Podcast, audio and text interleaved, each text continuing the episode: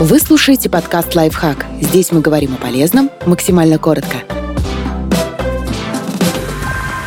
Семь признаков по-настоящему близких отношений. Отношения – это нечто серьезнее, чем статус в соцсети у вас есть тайный язык. Когда вы разговариваете о чем-то своем, другие люди не могут вас понять. Слова вроде знакомые, а предложения не складываются. Вам-то, конечно, все ясно.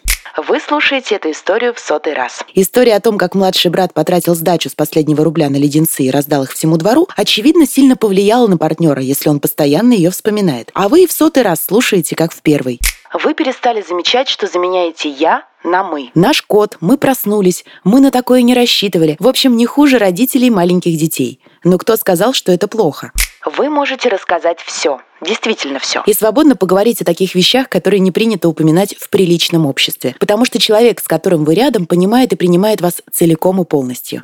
Вы купили второе одеяло. Страсть не угасла, и любовь никуда не делась. Но вдруг оказалось, что можно спать вместе и не делить одеяло, наслаждаясь отдыхом так, как вам больше нравится.